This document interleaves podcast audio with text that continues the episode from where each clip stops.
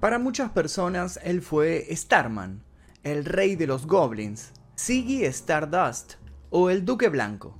No creo que sea posible resumir en pocas palabras lo que fue y lo que es David Bowie. Además de músico, compositor, actor, productor y diseñador gráfico, fue una eminencia que mezcló la psicodelia y el punk, entre otras cosas, para destacarse en los años 70. Su provocativo aspecto andrógino, sumado a las innovadoras canciones y a la puesta en escena, hicieron que Bowie pareciera de otra dimensión. Le decían camaleón musical porque cambiaba y se adaptaba a los géneros, a las décadas y al arte en sí. Siempre marcaba tendencias. Fue un gran influyente de la moda y de la cultura pop, al mismo nivel que Madonna o Michael Jackson, por nombrar algunos ejemplos. Además de sus discos, creó personajes inolvidables como Ziggy Stardust. El lenguaje sexual que destilaba a cada segundo volvió locas a las personas que querían saber más sobre su vida. Bowie fue una gran parte de los movimientos sociales como la liberación gay, aunque nunca participó de manera directa. Inventó géneros musicales, también creó un nuevo tipo de moda en el rock y las puestas en escena que todavía se siguen utilizando. Ganó premios tanto en lo musical como en lo actoral, pero su mayor consagración fue su vida misma. Fue un señor con todas las letras, el cual nunca se aferró a un éxito y siempre apostó por intentar ir un paso delante del resto. Soy un ladrón de buen gusto. El único arte que voy a estudiar es el que puedo robar, dijo Bowie y con eso se refería a la inspiración que recibía desde pequeño inspiración que le brindaban héroes suyos como Sid Barrett, Dylan, Warhol, los Beatles, Kubrick, Aleister Crowley y cientos más. David Bowie fue un artista desfasado, un ser que vivió adelantado a su época. En cada disco hubo una búsqueda. Siempre se mantuvo lejos de lo seguro y no tuvo miedo de transitar nuevos caminos. Por eso, hoy vamos a recordar qué sucedió el 10 de enero de 2016 el día que murió David Bowie.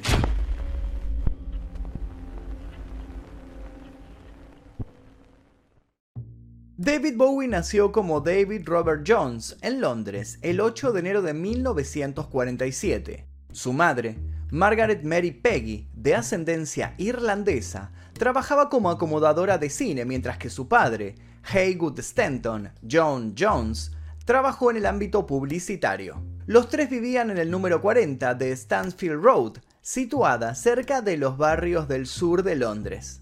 David asistió al Stockwell Infant School, donde se ganó una reputación de niño superdotado, pero por sobre todo era un chico decidido que no tenía miedo de mostrar su rebeldía y pelearse hasta con sus mejores amigos. Desde muy chico le llamó la atención las bandas y los músicos que tenían un gran despliegue escénico. Todo lo que le entraba por los ojos y los oídos lo deleitaba. Cuando él tenía 6 años, la familia se mudó a Bromley. Luego de pasar algunos años ahí, más precisamente en 1955, David inició clases en el Burn Ash Junior School. En esa institución fue cuando le dijeron que su voz era adecuada para el coro de la escuela. A la par, se destacó tocando la flauta por sobre el resto de sus compañeros. A los nueve años de edad, su forma de bailar resultaba increíblemente imaginativa, cosa que luego se vería reflejada en el tema junto a Mick Jagger llamado Dancing in the Streets, que si no los vieron les cuento que actualmente se convirtió en algo así como un meme de internet porque le quitaron la música original y le pusieron ruidos hechos en Foley que simulan los ruidos ambientes de cuando filmaron el video.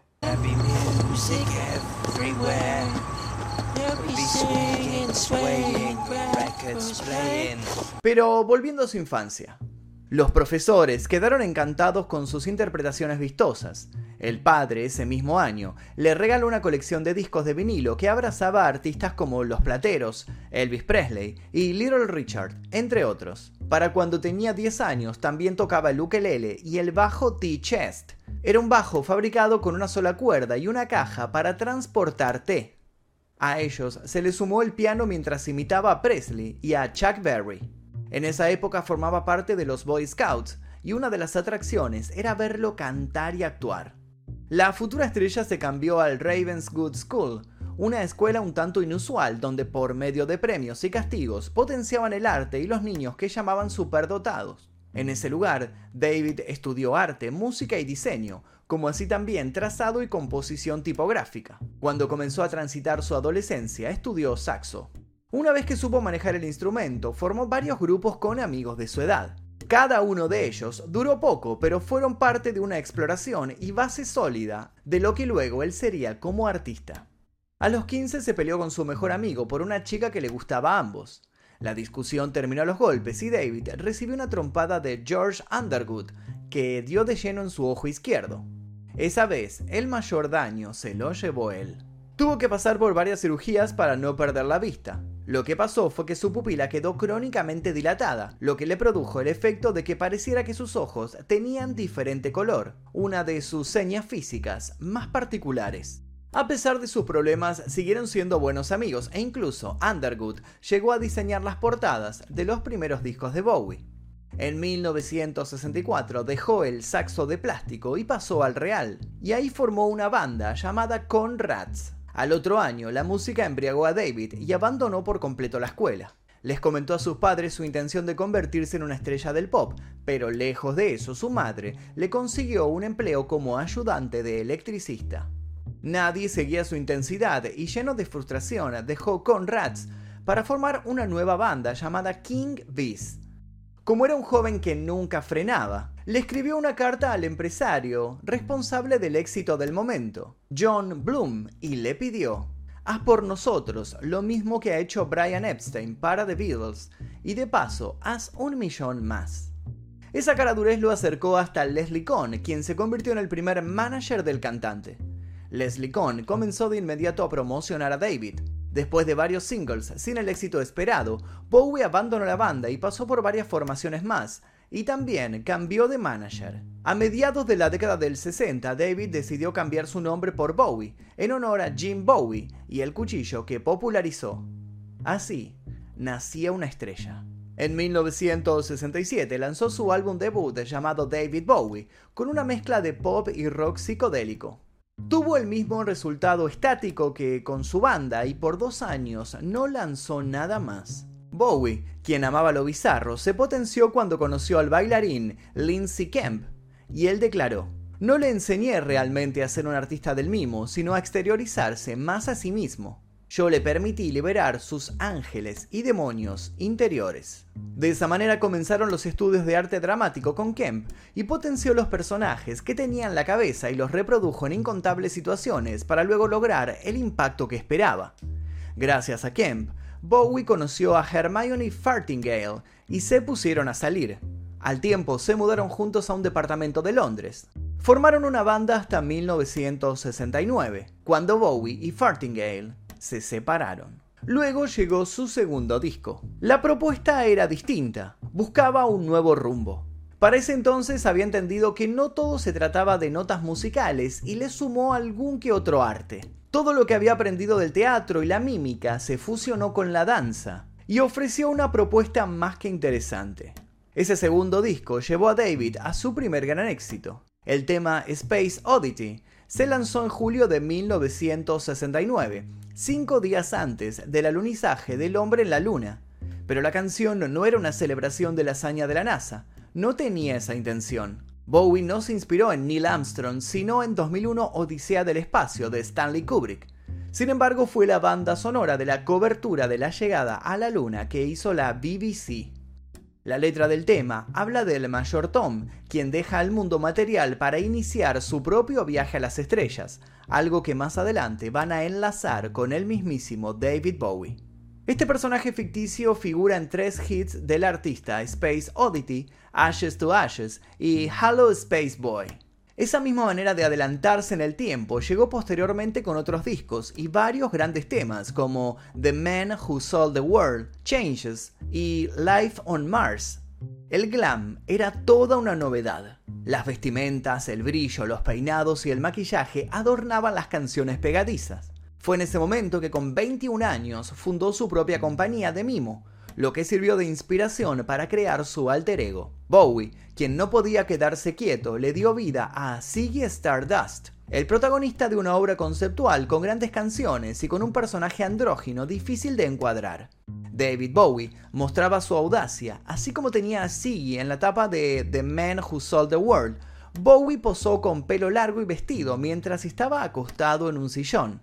Como les conté al inicio, él siempre desafiaba al tiempo. Sus propuestas eran bastante jugadas dentro de un contexto social un poco cerrado. El tema era que nadie se animaba a encasillarlo, a pesar de sus diversas declaraciones sobre su sexualidad. Muchos lo acusaban de ser gay, otros decían que era bisexual y él manejaba el asunto lo mejor que podía. Los rumores eran variados, pero nadie confirmaba nada. Por un lado era válido su secreto, pero lo que era cierto es que él había entendido que su indefinición sexual le jugaba a favor en su arte. Con Stardust destapó la olla de los prejuicios. Esa criatura andrógina, algo violenta, inquietante con tintes alienígenos, fue por demás acertada. Pero 12 meses después de la salida del disco, anunció la muerte de la criatura. La comodidad de la fama él se la dejaba a otros. Era un hombre que necesitaba avanzar, crear, vivir y modificar todo para volver a avanzar. Pero quedarse en el glam, exprimirlo y vivir para siempre en la comodidad no era algo que le interesara a Bowie. A los 23 años se casó con la actriz y modelo Angie Bowie, su primera mujer, quien se dice que fue la inspiración de algunas de las grandes canciones de David, como The Pretty Start, Cracked Actor o Golden Years. De esa relación nació su hijo Zoe Bowie, quien después inició una carrera como director de cine bajo el nombre de Duncan Jones. Su padre en 2009 lo ayudó a grabar su primera película, llamada Moon, que logró ser aclamada por la crítica. Durante esos años locos se decía que organizó varias orgías. También se decía que durante su estancia en Los Ángeles consumía 7 gramos de cocaína por día y que a razón de esto llegó a pesar 43 kilos. Solo evitó las drogas psicodélicas por miedo a desatar la esquizofrenia. Sin embargo, nunca se desbarrancó y logró encontrar el equilibrio unos años más tarde, cuando conoció a Ayman. Pero no nos adelantemos. Volviendo a sus alter egos, luego surgió Aladdin Sane. Para crear ese nombre jugó con la frase Elad Insane, que vendría a ser algo así como un tipo loco, y aquí llegó el periodo más productivo de Bowie. Describió a este personaje como una evolución del anterior, pero era también un homenaje a su hermano quien padecía esquizofrenia. Aladdin Sane fue el sexto álbum publicado en 1973. Una vez más, miró hacia el futuro, y en el medio de todo esto hizo lo que nadie hacía, un disco de covers piezas oscuras de sus predecesores y también de artistas contemporáneos y reinterpretaciones sorpresivas. A sus 29 años el Duque Blanco apareció para crear arte y discordia en los medios amarillistas. Con un vestuario impecable, este personaje nació durante los años en que David Bowie estuvo viviendo en Berlín. Fue un personaje polémico y ligado al nazismo, aunque cantaba temas como Mother Love. Era la representación del superhombre de Nietzsche. Lo creó tras el lanzamiento de su álbum, Young Americans. Su nuevo personaje vestía elegante, con acercamientos al cabaret alemán de los años 30. Con él, el mundo paranormal estaba un poco más cerca. A finales de los 70 llegaron más discos y el Duque Blanco no frenó. David Bowie entró en los 80 convertido en una estrella. Su reinvención del rock, del glam y de otros estilos musicales que influyeron en su obra lo encumbró a rey del New Wave. Con el pop fluyendo en todo el mundo, colaboró con Queen en el sencillo Under Pressure. Rápidamente este tema se convirtió en número uno del Reino Unido y se coló en las listas de éxitos de más de 10 países. También compartió duetos, entre otros, con Lennon, Jagger y Tina Turner. En esa época el rey de la música era MTV. En ese marco artístico Bowie calzaba de maravillas. Su manejo de lo visual, su teatralidad y su imaginería estaban destinados a triunfar. Bowie también brilló en el pop, pero sus fans más ortodoxos le bajaron el pulgar. Los discos no pararon de llegar, y su carrera se abría caminos hacia destinos un poco diferentes. David llevó el teatro y la creación de personajes a la música. La carrera de Bowie también estuvo marcada por muchos papeles en producciones cinematográficas. Lo había dado por un lado, le había rendido por el otro. Su prestigio como actor estaba intacto y eso lo llevaría a una vida soñada.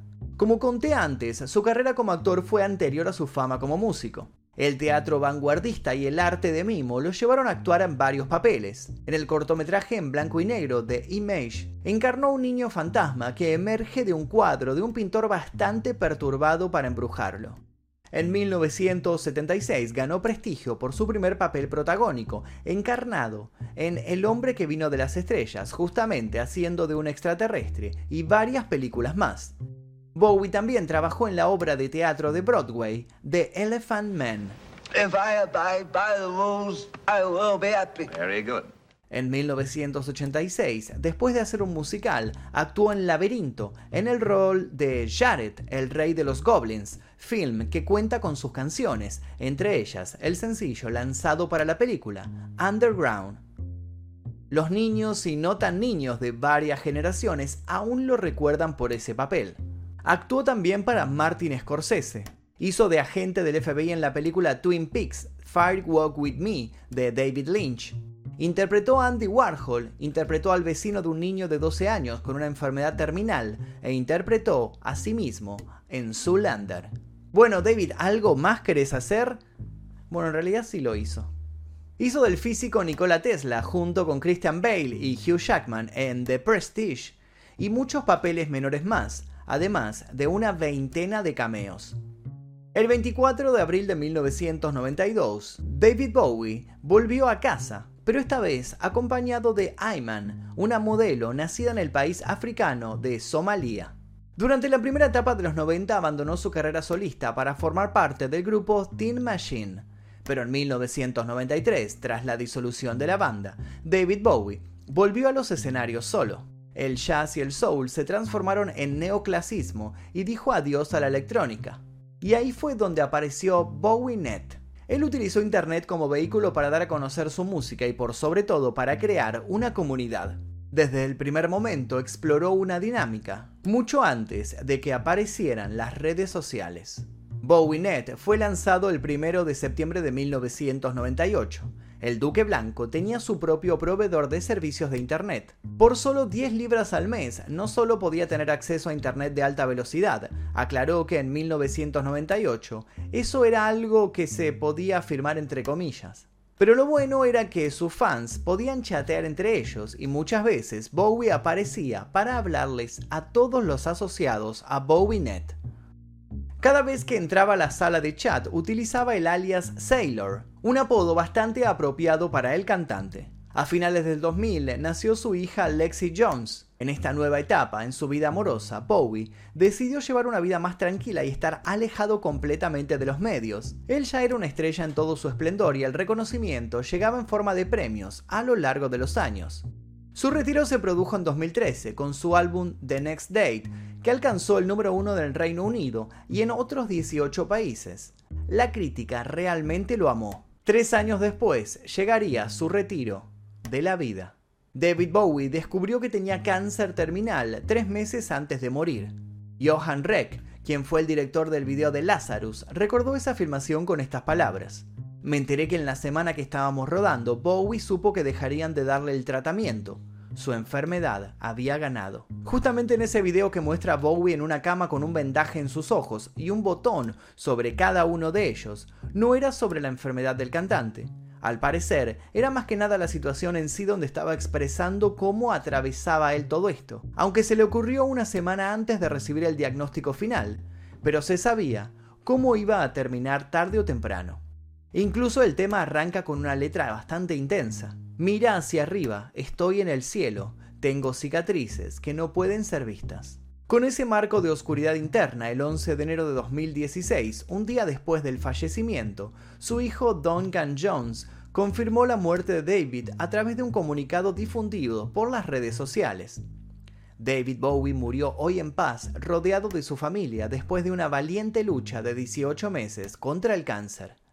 David Bowie finalmente había muerto. Tenía 69 años y un cáncer de hígado descubierto 18 meses antes había sido la causa de su deceso. Dentro del misticismo que manejaba el artista, también tenía secretos como este. Eran muy pocos los que sabían que estaba enfermo. Él y su familia habían logrado mantener la noticia y la agonía solo para ellos, evitando curiosos y paparaxis. Al parecer, él quería dejar algún legado para el mundo, y así fue como dos días antes, el 8 de enero de 2016, el día de su cumpleaños, salió su último disco, Black Star. Un regalo de despedida intenso, lleno de mensajes y con un saludo final. Mientras sus fans estaban digiriendo sus nuevas canciones, se encontraron con que su artista favorito había muerto. La exploración del álbum, a partir de ese momento, iba a ser entre lágrimas. Después de su muerte, sus seguidores se reunieron en lo que se llamaron santuarios callejeros espontáneos, todo mural con su cara pasó a ser un receptor de cariño y ofrendas. Sus fans cantaban sus canciones y como si fueran hormigas construyeron memorials en Berlín, Los Ángeles y frente a su apartamento en Nueva York. Y también como suele suceder con muchos músicos, luego de su muerte se dispararon las ventas de sus discos y de sus sencillos. Pero él, dentro de su personaje tan visual, no quiso una despedida a lo grande. Bowie insistió en que no quería un funeral, y según su certificado de defunción fue cremado en Nueva Jersey el 12 de enero. Luego de que se despidiera de la Tierra, el legado de Bowie sigue intacto y permanecerá de igual manera hasta que el cosmos se apague. Desde que no está, las estrellas se ven diferentes y los rayos tienen otros colores. Y hasta aquí el video del día que murió David Bowie y un repaso obviamente sobre su vida como acostumbramos a hacer en este canal. Si les interesó les pido por favor que dejen su like, se suscriban si todavía no lo hicieron y activen notificaciones. Dejo un par de recomendaciones para que sigan haciendo maratón en este canal y sin nada más para decir, yo me despido, mi nombre es Magnus Mephisto y esto fue El Día Que...